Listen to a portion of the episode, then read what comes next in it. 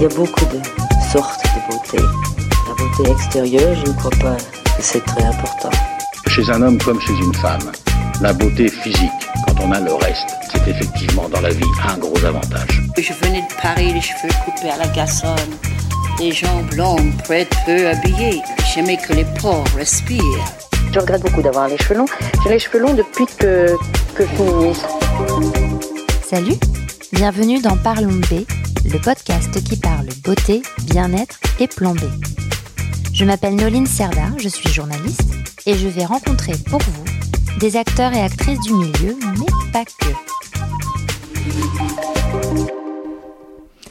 Salut Parce que cette année a été particulièrement riche et peut-être éprouvante aussi pour certaines et certains d'entre vous, je souhaite marquer le coup et la conclure avec vous qui prenez le temps d'écouter Parlons B.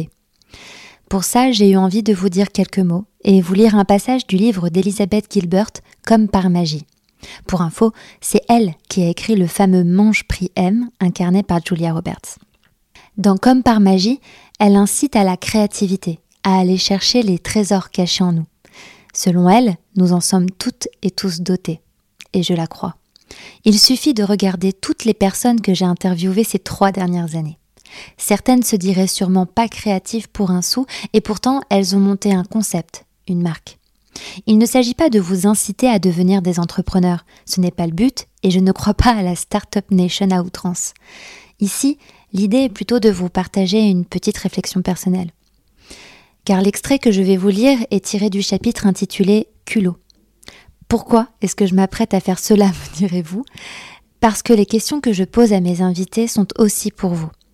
Que le principe de ce podcast est de parler de beauté et de bien-être avec un grand B, et qu'il ne s'agit pas seulement d'écouter les autres, mais de prendre conscience que chaque parcours, le vôtre inclus, vaut la peine d'être écouté, raconté. C'est ça, pour moi, le beau. Vous avez sûrement remarqué que je conclus toujours mes épisodes par la question à quel moment vous sentez-vous belle, beau et confiant, confiante? Je vous la pose à vous aussi maintenant et ouvre les guillemets en attendant. Je sais que le mot culot a des connotations épouvantablement négatives, mais j'aimerais me l'approprier ici et l'utiliser de manière positive parce que vous ne serez jamais capable de créer quelque chose d'intéressant dans votre vie si vous n'êtes pas convaincu que vous avez au moins le droit d'essayer. Faire montre de culot créatif, ce n'est pas se comporter comme une princesse ou agir comme si le monde entier vous devait tout. Non, c'est simplement être convaincu que vous avez la permission d'être là et qu'en étant tout simplement là, vous avez la permission d'avoir une vision et une expression personnelle. Le poète David White appelle ce culot créatif l'arrogant sentiment d'appartenance et estime que c'est un privilège qu'il est absolument vital de cultiver si vous désirez avoir une véritable influence sur votre vie. Sans cet arrogant sentiment d'appartenance, vous ne serez jamais capable de prendre le moindre risque créatif.